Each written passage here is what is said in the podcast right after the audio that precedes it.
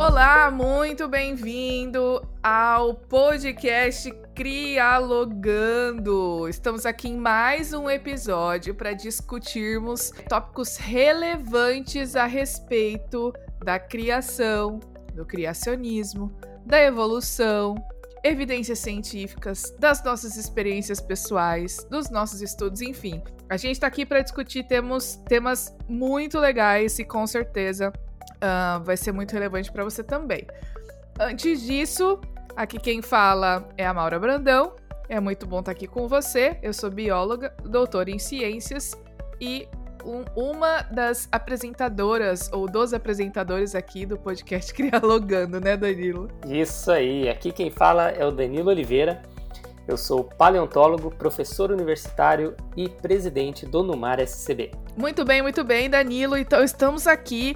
Hoje o nosso tema é muito legal, muito controverso e ao mesmo tempo é muito importante para a comunidade científica de uma forma geral, especialmente para a biologia evolutiva, para paleontologia, enfim.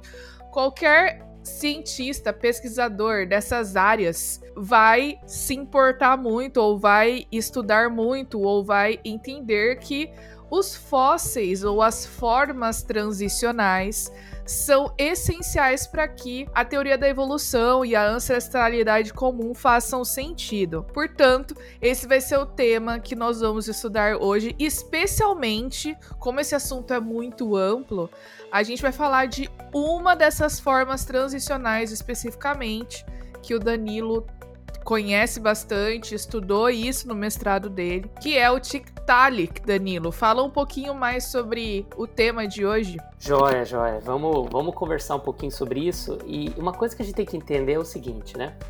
Quando a gente está falando, por exemplo, da teoria da evolução, a gente consegue observar algumas coisas hoje. É como biólogos nós sabemos que os animais se adaptam, que alguns chamam essa adaptação de microevolução, né? Ou, ou acho que evolução de baixo nível, pequeno grau, alguma coisa assim, né? Mas assim, adaptação de qualquer modo é essa microevolução, essa pequena evolução. E nós observamos, isso acontece.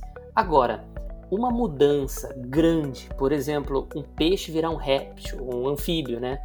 E um anfíbio virar um réptil, e um réptil virar uma ave, nessas mudanças muito drásticas, isso a gente não consegue observar. Primeiro, porque existe um limite genético muito claro dentro dos grupos de animais, né? Quando eu digo grupo, eu não estou falando só do, a nível biológico, estou falando em geral, assim, pode ser nível de família ou o que for. Quando a gente está tratando de grupos gerais de tipos de animais, existe um limite genético muito específico. Por isso a teoria da evolução depende tanto da famosa mutação, né? Para dar saltos aí que saiam além desse limite genético. Mas para você estudar e, e, e, tentar entender um pouco mais, digo isso em relação à evolução, os evolucionistas, né? Tentando entender mais essas grandes mudanças, não dá para você esperar uh, ficar olhando todo dia os pombos para ver se ele vai mudar para alguma outra coisa né? Eles vão dizer que demora milhões de anos para isso acontecer. Então, a gente não vive esse tempo, né? Exatamente. E, e, você me falando isso, eu lembrei de uma coisa, né? Às vezes tem gente que fala assim, poxa, esse exemplo, tá, gente? De uma afirmação que eu já ouvi se o homem veio do macaco, por que, que a gente não vê o macaco evoluindo, né? Ah, é? Ah, a gente precisa...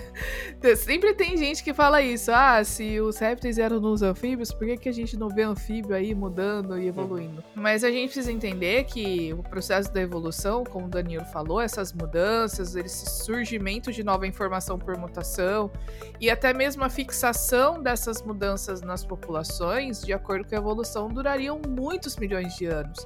Coisa que a gente não conseguiria acompanhar, né? Então, por isso que você que tá ouvindo aí o podcast, não fique falando esse tipo de coisa, tá, gente? Não faz a gente passar vergonha, por favor. Porque a evolução, ela conta com processos graduais que foram acontecendo ao longo de milhões de anos, né? Selecionados aí naturalmente e sendo fixados na população. Uhum. E, e assim, por exemplo, isso, gente, não estamos nem falando de criacionismo aqui, não, tá? A gente. É que, gera, que é o nosso tema, né, que nós discutimos aqui como criacionistas, nós estamos pautando a teoria da evolução e alguns pontos dela. Então, assim, até para os evolucionistas, é, esse, esse negócio de o homem veio do macaco, o homem não veio do macaco, nem para os evolucionistas. Ele veio de um ancestral comum entre o homem e os macacos. né, algum animal que podia lembrar ali um, um rato, um gambá, alguma criatura parecida assim, que um grupo desses se tornaram seres humanos e outro grupo se tornaram os macacos, né? Por isso essa transição. Mas em um dado momento lá no meio eles tinham alguma criatura que parecia um macaco, uma mistura de um macaco com né, algum tipo de hominídeo assim, e daí a partir daí bifurcou, né?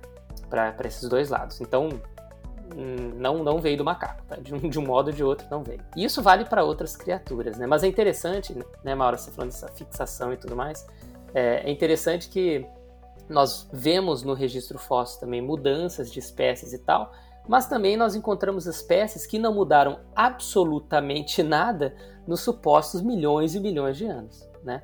Tem, tem muitas mudanças que nós observamos e também em alguns lugares que é tudo igual. Você pega tubarão, tubarão super antigo evolutivamente falando, tá, tá idêntico. Claro, pequenas adaptações, né, de uma espécie para outra, mas sua estrutura básica é a mesma, né? Assim, é muito engraçado. E o que dizer do selacanto, né, Danilo? Ah, o selacanto. Inclusive, eu vou, vou falar um pouquinho dele daqui a pouco. Eu vou mencionar ele, mas uhum. o selacanto, né? É, era um peixe que era considerado extinto há milhões e milhões extinto. de anos, né? Acho que bem mais do que 300 milhões de anos aí, não, não sei exatamente a data. Mas assim, milhões de anos já estava extinto. E o que aconteceu? encontraram ele vivo. tava aí do mesmo jeito que ele estava no registro fóssil, né? Mínimas mudanças. Né? Encontraram vivo, se não me engano, na, na região da, do sul da África, né? Nos é, oceanos ali e tal. Exatamente. Tem foto na internet, inclusive, se você colocar, sei lá, canto aí, tem até uma foto dele num balcão, assim, numa mesa, num laboratório, um peixe gigante, né? É, e até mergulhadores nadando próximos a esse, a esse peixe, você pode observar a diferença de tamanho. Mas assim, para a evolução, nós precisamos dessas espécies transicionais. Para que a evolução, para poder provar na realidade que a evolução realmente aconteceu, nós precisamos voltar no passado, no registro fóssil, e observar espécies transicionais. O que, que é isso? É uma espécie que nós observamos que tem características de um grupo de criaturas e de outro grupo também, né? o posterior. Né?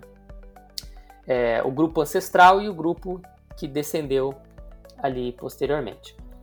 É, por quê? Porque nós não temos como ficar esperando milhões e milhões de anos vivos, nós, observarmos isso acontecer. Então a gente tem que olhar para o registro fóssil. Porque o registro fóssil, é, o pessoal geralmente fala isso, que é uma janela para o passado. Então a gente olha os fósseis e consegue ter dicas do que, que aconteceu na nossa história. Só que eu acho engraçado, até eu, eu pegar até uma frase de Darwin aqui, tá no próprio livro dele, no Origem das Espécies. Ele achava muito importante você olhar para o passado e ver esses fósseis transicionais. Mas ele mesmo diz, ele diz o seguinte: a geologia não revela nenhuma cadeia orgânica interligada por elos contínuos nessas espécies transicionais. E ele continua: e nisso talvez é que consiste a objeção mais evidente e séria que se possa contrapor à minha teoria. Já se passaram muito tempo desde que ele publicou esse livro e muitas descobertas foram feitas. Mas eu ouso dizer que nós estamos na mesma posição que Darwin estava em relação a essa afirmação. É, não porque não foram encontradas espécies diferentes e tal, mas é porque algumas delas que foram consideradas, ou muitas delas que foram consideradas espécies transicionais, é, não são e não estão nem perto disso né? Que muitas vezes eles descobriam uma coisa e eu no ímpeto de nossa, que legal, que legal, é um elo perdido e tal. Né? Elo perdido é o termo popular, tá? Quando a gente mencionar isso, não é o termo técnico, tá?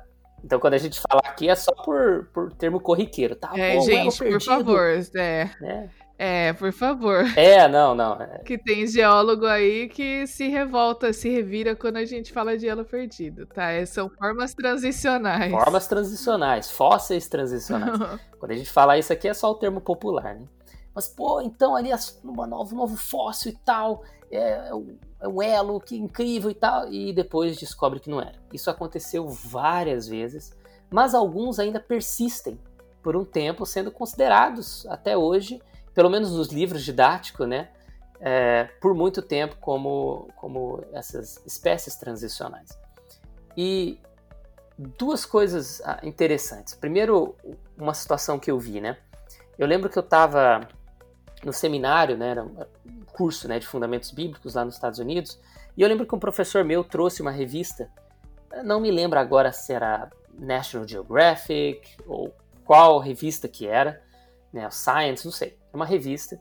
E na capa tava lá um dinossauro com penas que eles descobriram um novo fóssil que era transicional. Poxa, agora comprovamos, uhum. não sei o que, não sei o que. Não me lembro a espécie também qual que era. Faz né, mais tá de aprovado, tá aprovado, é. tá aprovado. Maior burburinho, não, né? Pô, Maior burburinho. Capa da revista, capa da revista. Passou uma edição, outra, nesse meio tempo eles continuaram a pesquisa ali e viram que não era, que era só uma ave, não era um réptil, não era um dinossauro. Acabaram vendo que na realidade era uma ave né, com um pouco mais de estudo. Você imagina, você acha que eles, eu pergunto para você, Mauro, até para quem está ouvindo, você acha que eles colocaram na capa da revista, dizendo que eles erraram, que era só uma ave? Uma retratação, né? de modo algum. Eles colocaram lá no final uma errata, né, uma mini retratação, dizendo, ah, por sinal, lembra aquela edição uns meses atrás? Não lembro quanto tempo que foi, né? Porque atrás então, não era isso não, tá? Beleza, valeu, tchau sabe, curtinho, no final da revista, coisa que ninguém vai lembrar. Então, no imaginário das pessoas, fica aquela coisa, poxa, existem os elos, existem nessas espécies transicionais, e muitas vezes não é. Muitas vezes, várias delas já foram descartadas. Né? Inclusive, você falando aí dessa fraude, né? Eu lembrei aqui do. Não, não foi. O negócio é que nesse caso não foi nenhuma fraude. Nesse caso foi o, o ímpeto deles de. Ai, que legal, descobrimos! E, e lançaram. Ficaram um pouquinho ansiosos. É, e daí depois, com mais pesquisa, descobriram que não era. Tipo assim, falta uhum. de dever de casa, só isso. Porque eu e o Vinícius, a gente tava. Uh, pesquisando fraudes assim que já aconteceram, uhum. né, na ciência para fazer o podcast, um dos episódios do Origens Podcast, foi até o penúltimo que a gente fez. Eu lembro que a gente falou exatamente sobre isso, inclusive saiu, eu vou até colocar esse link no, na descrição, vou pedir para o pessoal quando for postar colocar esse link porque fala exatamente sobre essa esse fato que você falou da National Geographic, né? Que era um fóssil chinês, e aí eles achavam realmente que tinha sido uma grande descoberta, mas na verdade, quando eles, eles foram ver, é na verdade, quando eles foram tirar o fóssil, o fóssil se quebrou. E aí, como esses fósseis eles são encontrados na zona rural da China e normalmente quem encontra esses fósseis são os trabalhadores da zona rural, quando o cara foi tirar a rocha, né, quebrou e aí eles acabaram juntando com uma parte de um outro fóssil. Só que eles só foram descobrir depois que descobrir, né, entre aspas, eles só foram realmente verificar isso aí depois que foram estudar hum. mais detalhadamente esse fóssil e viram que na verdade não era só um fóssil, na verdade tinha sido misturou ali, né? Isso, vamos, vamos, vamos dizer que foi aí um relapso, né? Foi um lapso aí dos, dos pesquisadores que acabaram deixando isso passar entre aspas, mas para quem quiser uhum. ver depois, eu vou colocar é o link do El País tem até a capa da National Geographic, se você quiser pesquisar depois. É, tem essa capa aí no Google, né? E aí veio essa reportagem no ano 2000, justamente ressaltando que a revista perdeu um perdão por esse erro nesse, né, nessa coisa, nesse afã uhum. de não, vamos, vamos publicar, vamos uhum. falar, vamos falar. E aí. Não era exatamente aquilo. É. Não rolou. Então, isso acontece, gente. E também, até nos fósseis que não ocorre esse tipo de, de erro ou né, para não dizer que às vezes é, é má intenção da pessoa, mas vamos supor um erro, alguma coisa, até no próprio fóssil real há uma super interpretação, muitas vezes, uma super valorização de algo que não é bem assim. E vai ser o caso que a gente vai discutir hoje em relação ao Tiktaalik. Como é que eu, eu cheguei a ler um pouco mais sobre ele? Eu lembro que é, há vários anos eu estava debatendo na internet, coisa que eu acho que não leva a lugar nenhum, por isso que eu não faço mais, mas eu estava debatendo na internet com um cara sobre essas questões de evolução e ele jogou esse tal do Tiktaalik, que era uma prova absoluta do, de fósseis transicionais, era uma das maiores evidências e tal, e tal, e tal. E daí, beleza, passou anos aí.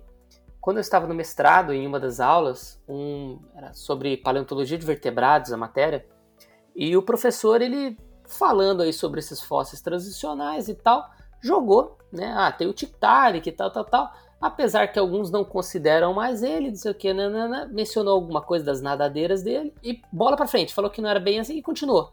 Aí eu, pera, calma aí, tempo, tempo, né? Segura, segura a onda. Um dos fósseis mais importantes transicionais, e é nesse nível que a gente está tratando aqui, né? Porque lá, poxa, os, os, cabeças que produziam esses negócios, né? Os cientistas e tal. E esse não é aquele fóssil tão importante? Então, peraí, eu vou me dedicar um pouquinho nele. Então a gente tinha que fazer um trabalho, né? Sobre, sobre algum fóssil, algum assunto lá. E daí você podia escolher e eu escolhi fazer sobre ele. Eu falei, vou analisar esse tictálico aí. E daí a única coisa que eu fiz foi analisar o próprio artigo. Né? Eu peguei outros artigos paralelos, claro, mas eu peguei o artigo original de uma das descobertas dele, uma de uma das análises dele, né? Que era do Chubin lá em 2014, ele faz uma análise de, de um desses fósseis aí, né? Que por sinal, o Tiktaalik, ele é um peixe bem grande, tá? Ele é um peixão, ele pode chegar a quase 3 metros de comprimento, né? A gente estava conversando sobre isso mais cedo, né, Maura? Uhum. é um peixe muito grande. E de qualquer modo, um peixe bem interessante. Então, se você não tem, não sabe o que é o Tiktaalik, você pode pesquisar na internet, mas na capa aqui desse episódio você vai ter uma fotinho dele é, representando mais ou menos, né, um modo artístico representativo aí dele para você é, analisar. Mas você pode ver os fósseis também é, na internet e tudo mais. Mas de qualquer modo, ele é um peixe bem grande e ele tem algumas características interessantes, né, que difere de alguns outros peixes. Por exemplo, peixes, né? Maura não me deixa mentir, né? Eles geralmente têm a cabeça é bem presa ao corpo, né? Ele não tem movimento, no, tipo um pescoço como não nós. Não tem uma articulação. Não, né? não tem. É, é, muito, é muito limitado, né? Ele move o corpo, mas a cabeça é muito limitada. Tanto que para ele virar, ele tem que virar o corpo todo. Ele não, não vira a cabeça como nós para olhar para o lado, né? Ou para cima ou para baixo.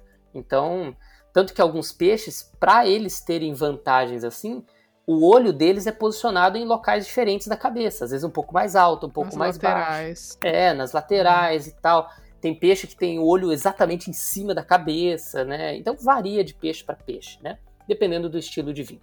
O Tiktaalik, ele provavelmente era uma criatura, né, um peixe que vivia em pântanos ou em águas que eram relativamente rasas. Ele é um tipo de peixe ósseo, né? E um peixe pulmonado. Para quem não sabe, existe peixe pulmonado, tá, gente? Peixe que sobrevive fora da água, pelo menos por um tempo, e que respira São ar, os né? chamados dipnoicos, né? Exatamente. Então, se você pesquisar ali pelos dipnoicos, eles respiram ar é, da superfície, tá, gente? Então, não necessariamente só por brancas. Uma coisa que eu queria te perguntar é que surgiu agora essa pergunta aqui. Como é que analisando um fóssil a gente sabe que ele é pulmonado? É pela, pela anatomia? Do fóssil do animal, você eh, dá para ver que tem essa cavidade que permite, que permite a acomodação do pulmão. Eles comparam isso com os peixes que existem hoje. Você sabe como que dá para identificar? Olha, eu nesse caso específico eu não sei dizer qual é a característica específica que ele vai dizer, ó, isso aqui é um peixe pulmonado ou não. Mas como você mencionou, algumas características diferem de peixes né, que não que vão ter que respirar ali por brânquias, né, e, que, os outros que são peixes pulmonados, né. Por exemplo, o opérculo, né, uma característica muito clara aí de peixes que tem as suas brânquias, né, embaixo desse opérculo, né. Então, o opérculo é basicamente um osso, uma, uma camada ali que protege essas essas brânquias e ela se abre. Aquela respiração clássica de peixe, né, ele ab abrir a boquinha e abrir a lateral ali da cabeça, né. São esses opérculos. Então ele abre e os peixes pulmonados não, não, vão ter exatamente isso, né? Eles respiram ali pela boca e tudo mais. É, então, por exemplo, isso já é uma característica muito específica. E você comparar a anatomia de peixes pulmonados que existem hoje com alguns fósseis no passado, você pode ter similaridades também. Então, acredito que é mais ou menos nessa linha. Eu não saberia colocar exatamente qual é a característica, mas eu acho que é mais é. ou menos nessa linha. É muito específico também, né? Mas, Não, é, é bem Mas específico. normalmente é, é, eles fazem. Acabam identificando por comparação também, né? O que uhum. a gente tem hoje, o que poderia ter sido, porque não tem como ter certeza 100% de que era desse jeito, né? Sim, sim, é. Nós, nós comparamos anatomias, é, é isso que acontece, né? Tem até um ramo da biologia que é chamada de anatomia comparada, né? Então, trabalha-se isso também. Então, uma das características legais do Tiktaalik, que a gente está falando do pescoço, da cabeça, é que ele não tinha essa limitação, no sentido que ele poderia erguer a cabeça um pouco para a superfície, sabe? Então, se ele vivia em águas rasas, ele podia erguer e respirar um pouco o ar da superfície. Então, eles falavam, nossa, olha só, ele já está se tornando terrestre e tal. Isso realmente é uma característica bem única é, dessa espécie, né, do Tiktaalik. Outra coisa é que essa cintura pélvica, né, e escapular, digamos assim, ali do, que nós temos, geralmente elas têm diferença de tamanho. Nos peixes ali, ela é basicamente o mesmo tamanho. Mas no Tiktaalik é diferente. Então você fala, poxa, tá desenvolvendo membros, né? De um modo diferente e tudo mais. Então eles falavam, poxa, legal, já é uma característica de evolução aí. Bem, o, o fato dele ter uma nadadeira, uma nadadeira peitoral bem grande, então ele tinha alguns ossos nessa nadadeira que ele provavelmente usava para se apoiar e erguer um pouco o corpo para cima. Então eles falam, poxa, olha lá, tá se tornando patas e não sei o que. Então é, é uma... que eram umas nadadeiras lobadas, né? Que eles Isso. chamam meio arredondadas assim. Uhum. Como o selacanto que nós mencionamos anteriormente, ele tem nadadeiras lobadas. Elas são meio carnudinhas, digamos assim. Diferente, por exemplo, de uma tilápia. Você pega uma tilápia, ela não tem, não é carnudinho, não tem aqueles ossos e tudo mais. Não, é só as lepidostríquias, que são aqueles raios né, que saem da nadadeira. Então é, é aquilo, só essas nadadeirinhas. O Tiktaalik tinha essas lepidostríquias também, esses raios, né? Ele tinha nadadeira raiada também, mas era lobado no sentido de ser bem bem reforçado essa nadadeira. Isso, né? Bem rechuchudinho, para colocar no termo mais simples. mais gordinho. Então ele tinha, e eram nadadeiras bem fortes. É, mas tudo bem. Então, todas essas características levaram alguns cientistas a falar: olha, Tiktaalik está evoluindo, ele está se tornando um é, animal terrestre. Mas vamos, vamos ser um pouco mais, mais, mais criterioso aqui, né? Primeiro, é, peixe é, pulmonado existe até hoje. O fato dele respirar fora d'água não diz que ele estava se tornando um anfíbio, porque tem peixes que sobrevivem fora d'água durante um bom tempo até hoje e continuam sendo completamente peixes. Né? Então isso não é uma característica definitiva, apesar dele mover o pescoço, isso é uma característica específica desse grupo. Bem interessante. Outra coisa, eles falam, ah, essas cintura, né, suposta cintura pélvica e escapular, né, como nós temos, é, está de tamanhos diferentes, olha só, ele está evoluindo. Não, tem peixes é, pulmonados hoje que também têm é, essa estrutura óssea assim também, até hoje. Então, também não é uma característica única do Tiktaalik, não quer dizer que ele está evoluindo ou que essa característica evoluiu para um anfíbio, né? Outra coisa muito importante, os, o Tiktaalik ele tem uma nadadeira peitoral bem reforçada, né? Então, se ele utilizava alguma coisa para se apoiar, que alguns acreditavam que ele usar para locomoção essas nadadeiras, o que provavelmente não fazia, ele usaria para apoiar as nadadeiras da frente e empurrar o corpo um pouco para cima. Só que animais terrestres ou os tetrápodes, né, que é o termo técnico, eles não, eles tendem a ter os, os membros posteriores mais fortes do que os anteriores. Você pode pegar qualquer um, se você pegar um, uma onça, é, um cavalo, o ser humano, todos têm os membros posteriores, que seriam as pernas no caso, mais fortes do que os membros anteriores. Qualquer um deles é assim. Isso é um padrão dos tetrápodes. E o Tiktaalik é o contrário. Assim como os outros peixes, as nadadeiras da frente, né, anteriores, são mais fortes. Isso é uma característica de peixe, gente. E tem peixinhos até hoje, que são de outros grupos, que eles chamam de mud skippers, se não me engano, é, que são peixinhos bem pequenininhos que ficam pulando na lama. Eles têm nadadeiras enormes na frente também, não são lobadas, mas se utilizam para dar impulsos assim na lama. Coisa que o Tiktaalik provavelmente não conseguia fazer, devido ao tamanho enorme dele ele não conseguiria sair é, e ficar andando na terra ou fazendo graça no, na superfície. Porque você imagina, né? Um animal de 3 metros tinha que ter muita força nessa cintura escapular. Uhum. É, e assim, gente, se você tá ouvindo cintura escapular, lembra que a gente aqui nos ombros nós temos a escápula, né? Que é que fica aqui atrás, esse osso meio achatado que fica aqui atrás. E essa cintura escapular nada mais é do que essa região aqui do ombro, que é onde ficam, fica a articulação com o braço. Então, imagina que o peixe, para se locomover na lama, um peixe de 3 metros, ele precisava realmente ter uma força muito grande é, para poder claro. se locomover, uhum. né? E lembrando que na lama você tem que deslocar uma quantidade ali de lama e de água, e isso demanda força. Então, realmente é bem complicado. É, e assim, ele provavelmente utilizava essas nadadeiras mais fortes exatamente para levantar o peso dele ainda dentro da água. Porque dentro da água nós tecnicamente nos sentimos mais leves, né? Porque a água tem esse, esse efeito. Então ele, ele precisaria fazer menos esforço para levantar o corpo dele um pouco para cima e poder respirar na, na, superfície da água, né? O ar atmosférico. O que não funcionaria muito bem se ele tivesse na, é, em terra seca. Por exemplo, um dos grandes problemas para qualquer peixe, e no caso os pulmonados, né, que respiram fora d'água, mas um grande problema é o fato deles irem para a terra seca e o peso deles ser diferente. Porque eles na água eles estão boiando, eles estão tranquilos, esse efeito do peso é menor. Agora, quando ele sai para a terra seca, todo esse efeito da gravidade está fazendo efeito ali, ele está tá pressionando o corpo dele, o pulmão dele ali, todo o corpo dele contra a terra. Então ele tem dificuldade para respirar. E o Tiktaalik, no fim das contas, não teria toda essa força para ficar o tempo inteiro se levantando só para respirar e, e, se manter vivo. Ele, ele não ia aguentar. É um animal muito grande. Então ele não teria é, esse estilo de vida que a gente vê nos desenhos, nessas ilustrações que é, é quase que para forçar a barra, para dizer que ele vivia nesse ambiente quase que terrestre, né, saindo d'água. Ele não, ele não ia tender a fazer isso, tá, gente? Não é um, um, uma criatura que faria, que teria esse estilo de vida. Por exemplo, por que, que uma baleia, que é um mamífero, que respira ar, né, ou um golfinho, por que, que eles morrem quando eles encalham na, na areia? Eles não respiram fora d'água?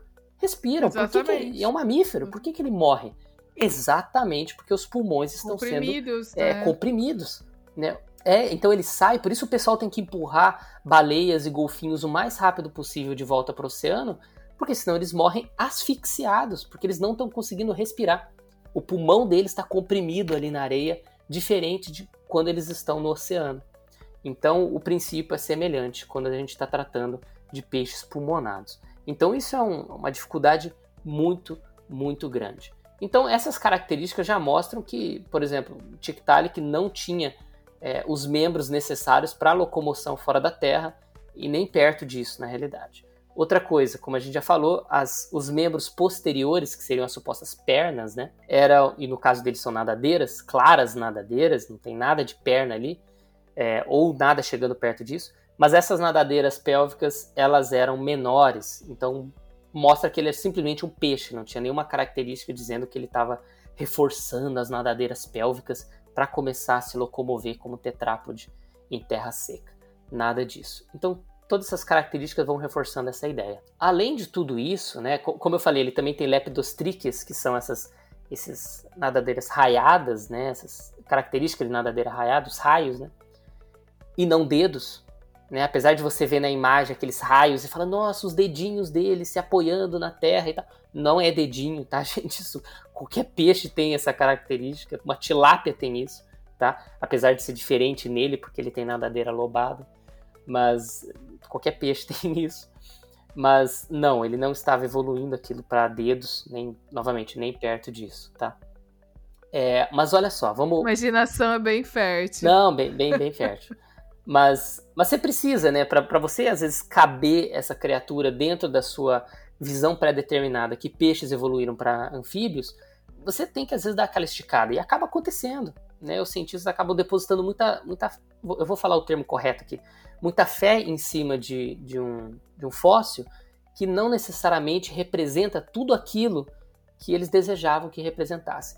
E o que aconteceu? Eu lembro que eu cheguei já já eu, eu falo um pouco mais sobre uma outra pesquisa que foi feita, que eu acho que é definitiva para enterrar o Tiktaalik como um, uma espécie transicional, mas eu lembro que eu apresentei essas coisas para alguns colegas meus durante o mestrado e, e deles viraram para mim e falaram: Danilo, então você está querendo dizer o Tiktaalik não era uma espécie transicional, mas na realidade ele era só uma espécie paralela ali que derivou, né, evolutivamente falando, que derivou, mas que não representa a conexão entre peixes e anfíbios? Eu falei sim, ele possui características derivadas específicas desse grupo, mas que não representam uma transição direta, e principalmente para a evidência que eu vou trazer daqui a pouco. Aí eles viraram para mim e falaram: "Ah, tá bom, legal". Ninguém questionou. Eles aceitaram com uma tranquilidade assim, porque de boa. Tá bom. Infelizmente, sabe? Opa, que pena que ele não é mais aquele semideus, porque já escreveram livros sobre ele, né? Quase que uma epopeia de Tiktaalik ali, de tão épico que ele era. Então, assim, é, ele foi muito endeusado durante muito tempo. E daí o que aconteceu? Eles olharam e falavam, ah, tá bom. Sabe? Na tranquilidade. E eu falei, caraca. Claro que se eu virasse e falar, pessoal, sou criacionista e tô questionando o Tiktaalik. Pô, eles iam já vir com tochas e, e facões aqui pra, pra me matar. Ia, ia sofrer bullying o resto do mestrado. Não, que bullying. Né? Eu saía Porque... daquela, ca... naquela laboratório no caixão, não tinha nem conversa, né? Mas, assim, uma das características Gente. muito, mas muito interessantes não é nem dessa descoberta do pró próprio Tiktaalik. Foi uma descoberta que foi feita é, na Polônia, né? Então, em outro lugar, em outra região, uma, uma, que foi descoberta na Polônia e não tem nada a ver com o próprio Tiktaalik. Essa que eu acho mais interessante. O que, que aconteceu? Eles estavam cavando é, e encontraram, cavando não, ou estava exposto, se não me engano, e encontraram pegadas que datam do período devoniano, que é a época onde está o, o Tiktaalik também, o Selacanto e etc. Hum, surgiram os peixes. Exatamente. É rico em peixes o período devoniano. Então, que datava mais ou menos aquela época. E daí eles foram analisar essas pegadas. E olha só que interessante, Maura. Eles pegaram e observaram algumas características, é, assim, peculiares é, dessas pegadas. Primeiro, é, eram pegadas de anfíbios puros. Eles tinham cinco dedos, não tinha nada de nadadeira, não tinha nada de qualquer coisa. Era um anfíbio com cinco dedinhos e o movimento dele era cruzado. Então, o que isso quer dizer? É, pessoal, imagina uma salamandra andando ou um jacaré andando. Né, um jacaré não é um anfíbio, tá, gente? Mas o movimento era meio uhum. parecido quando ele movimenta o corpo cruzando as patas assim de um lado para o outro, sabe?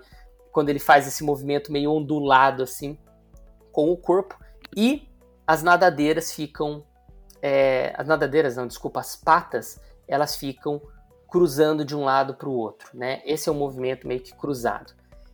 E peixes não fazem isso.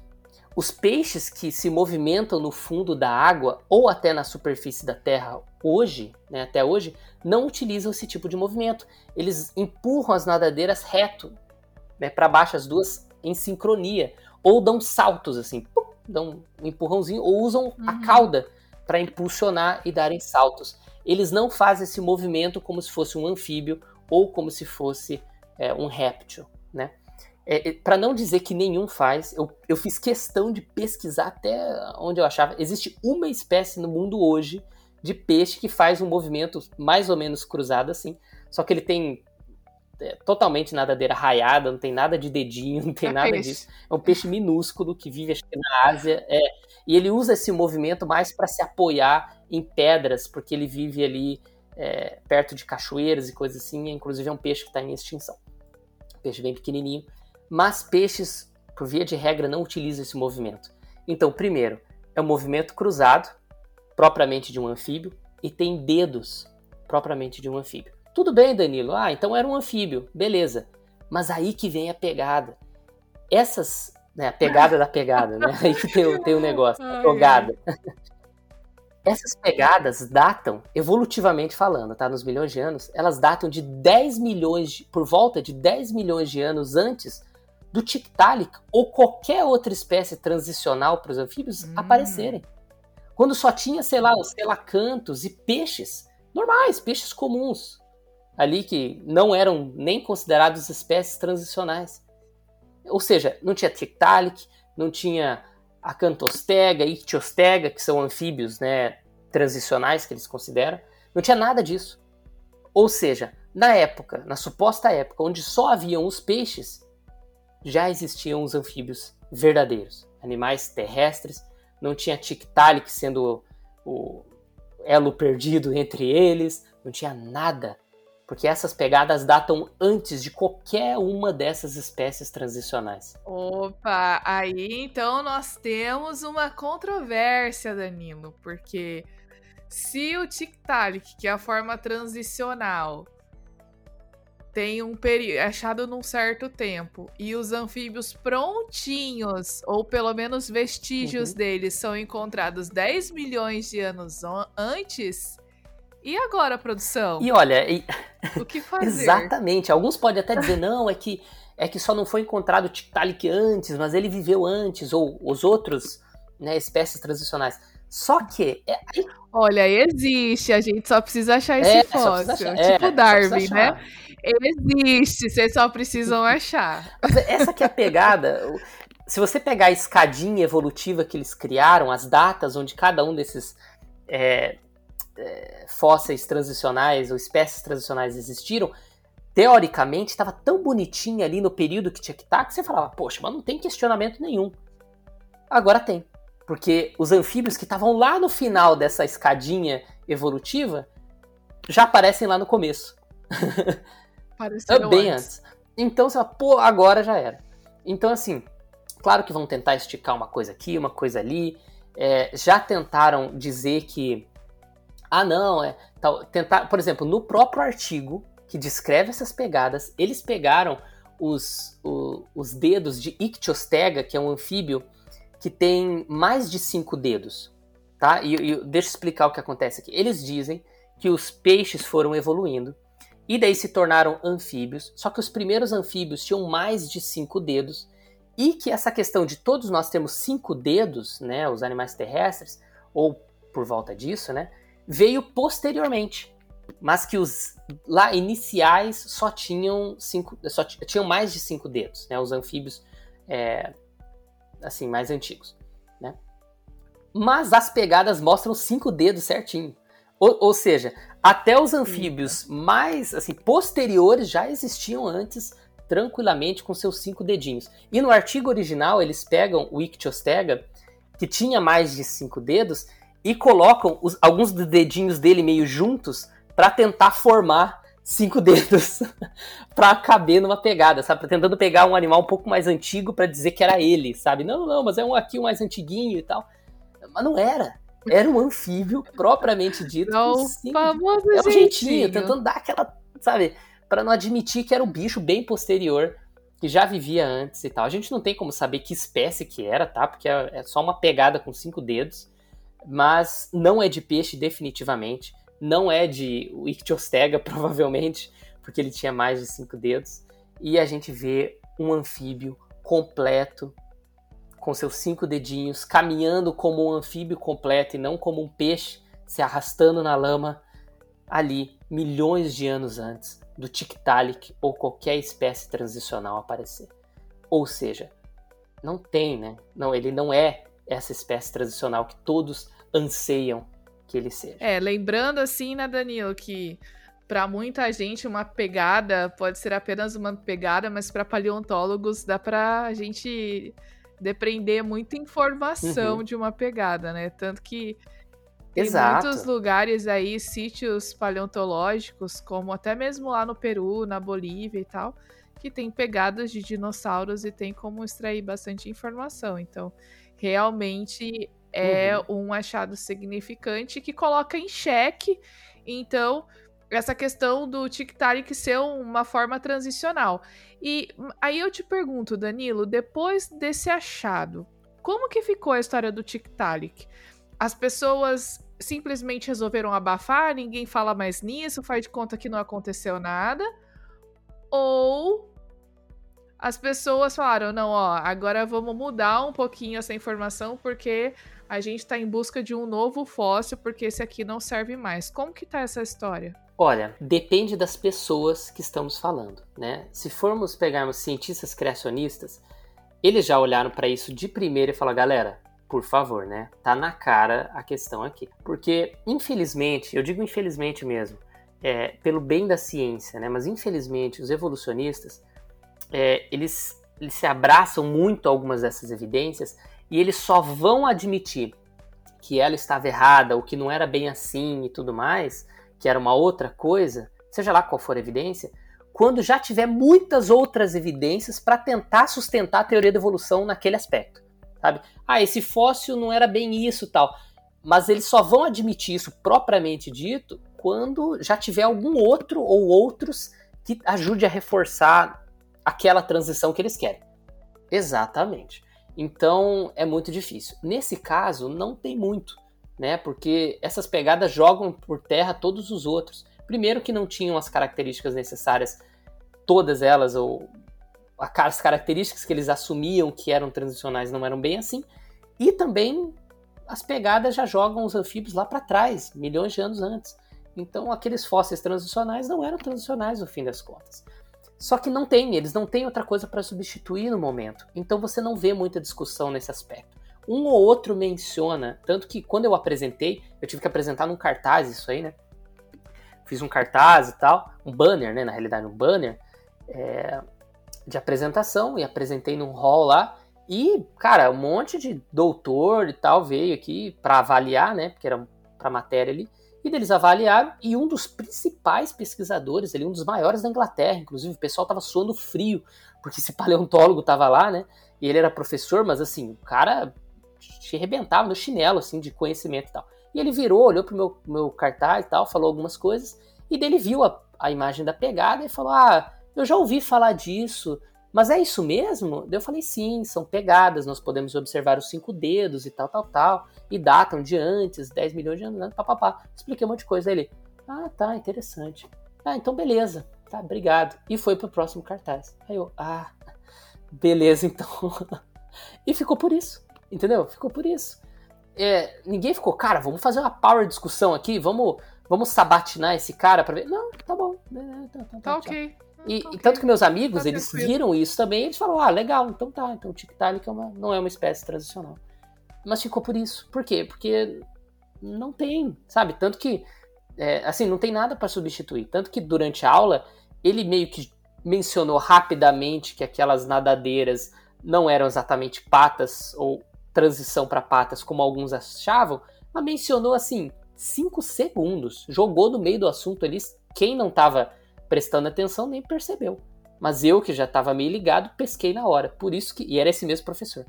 Tanto que eu peguei e falei, vou trabalhar isso aqui, não vou deixar essa, esse, esse deslize, entre aspas, aqui passar em branco, né? Na realidade, isso tem que ser analisado. É algo sério. Né? Um fóssil tão importante assim. No fim das contas, fica por isso, né? Infelizmente. É engraçado porque muitas dessas discussões, infelizmente, ficam na academia. E quando a gente está na academia, é natural as coisas serem discutidas e as, e, e, e, as coisas serem questionadas, né? Inclusive é assim que a gente descobre uhum. as coisas.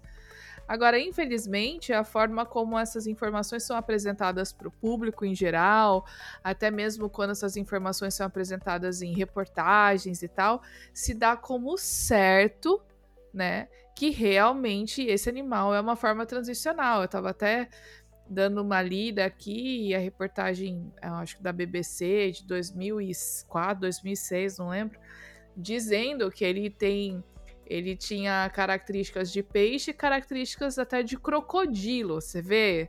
Só porque dessa, desse início de articulação da cabeça, da posição dos olhos. Os olhos em cima da cabeça. É, porque é. daí ele pode colocar a cabeça para fora, tal.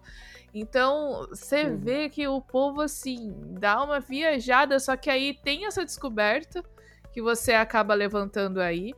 Os caras que são especialistas falam: ah, beleza, vou pro próximo. E ninguém fala nada mais, né? Então fica o quê? É exatamente, porque não tem nada melhor para substituir. Exato. Então tem, tem que durar o máximo que puder durar. Entendeu? Exatamente. É isso que é complicado. Então é, é muito triste, porque isso não é bom para a ciência, né? Não, lógico, né? Porque, enfim, a gente acaba ficando com uma informação velha e todo mundo admite isso como verdade. Mas você sabe o que eu tava pesquisando, Danilo? Que o TikTok virou meme? Ah, é? já. E eu já vi alguns aí. Porque. Já vi. Você já viu? Pra quem tá ouvindo aí o, o meme, eu achei aqui um site, né? A origem uhum. do meme, né? E ele virou meme porque é, a galera falando assim: ah, esse peixe, né? E usam palavrão assim, decidiu sair da água um dia e por causa dele eu tô aqui trabalhando e tenho que pagar meu aluguel. e, e alguns colocam. Se ele é. tivesse é. ficado na dele. Alguns colocam uma mãozinha apontando para ele: volta para casa, seu infeliz, né? Volta pra água. É, tipo assim. Por sua culpa eu tô pagando boleto, né? É, tipo assim, ai, gente, olha só, essas pessoas, elas não têm limites mesmo. Não, é. E, e, é esse peixe mesmo, é esse peixe que eles diziam que estava tentando sair da água, que acabou virando até o meme aí. E muita gente usa o meme, já viu o meme aí, talvez você que está ouvindo já viu, mas não, sabe, não sabia que era esse cara. Então é o Tiktaalik. Alguns chamam de Tiktalik, tá? Então, para aqueles é. que chamam assim, é, me desculpe se você não gosta do outro jeito que a gente falou aqui. Mas, Tem olha, gente que ficou ofendido você falar, né? A palavra não é nem em português, então chame como você quiser. Cara, fica, tá fica tranquilo, tá? Se isso faz sentido para você, chame como quiser. É, de qualquer modo, essa, essa é a lição principal, né? Primeiro, o cara, né, construíram um mito em cima do Tiktaalik e até um meme em cima do Tiktaalik porque virou a cultura nesse conhecimento de que ele foi o, a criatura que saiu da água, evoluiu, e no fim das contas não era. Outro ponto importante que a Maura acabou de mencionar, algumas características é, específicas desse grupo, né, como olhos em cima da cabeça, não são tão únicas, outros grupos têm também, de peixes inclusive, então não é necessariamente uma característica para a transição, inclusive das nadadeiras e tal. E no fim das contas, anfíbios já existiam antes né, do próprio Tiktaalik aparecer no registro fóssil. Isso para mim me mostra, Maura, é uma característica muito mais de um ambiente onde todas as criaturas já existiam e conviviam juntas, única coisa que eram ambientes diferentes ali, o oceano, terra seca e tudo mais, do que uma transição evolutiva no decorrer de milhões de anos. Né? E, e isso tem acontecido com outros grupos também. Por exemplo, antigamente, a gente pode falar isso em outro podcast mais, né? Mas, por exemplo, antigamente falava, ah, os dinossauros viraram aves, né? Ou depois os dinossauros vieram as aves lá na frente. Hoje a gente sabe que aves viviam junto com dinossauros, né? Mesma coisa com mamíferos, né? Os mamíferos vieram lá na frente. Não, hoje a gente já sabe que eles conviviam com dinossauros também. Inclusive, alguns dinossauros comiam mamíferos e mamíferos comiam dinossauros. Então, né, já foi encontrado né, na barriga de alguns assim. É, inclusive. Né? Então, assim, por favor, né, gente? É, a gente vai diminuindo essas distâncias transicionais e evolutivas, mostrando que não era animais que estavam evoluindo e se tornando outros grupos. Não. Eram todos grupos que já existiam desde o princípio da criação conviviam juntos. A única coisa que nós encontramos no registro fóssil é uma transição não evolutiva, mas uma transição de ambientes, de locais de deposição e etc. Né? Mas daí é uma questão de dilúvio que nós podemos estar tratando cada vez mais é, em outros podcasts também. Inclusive, já começamos a falar de dilúvio, já falamos muito sobre dilúvio. É, vamos falar ainda mais porque é um assunto muito rico e que está muito envolvido com esses fósseis. Então, uhum aguarde que tem muito conteúdo bom vindo aí. Bom, gente, vamos ficando por aqui com esse episódio.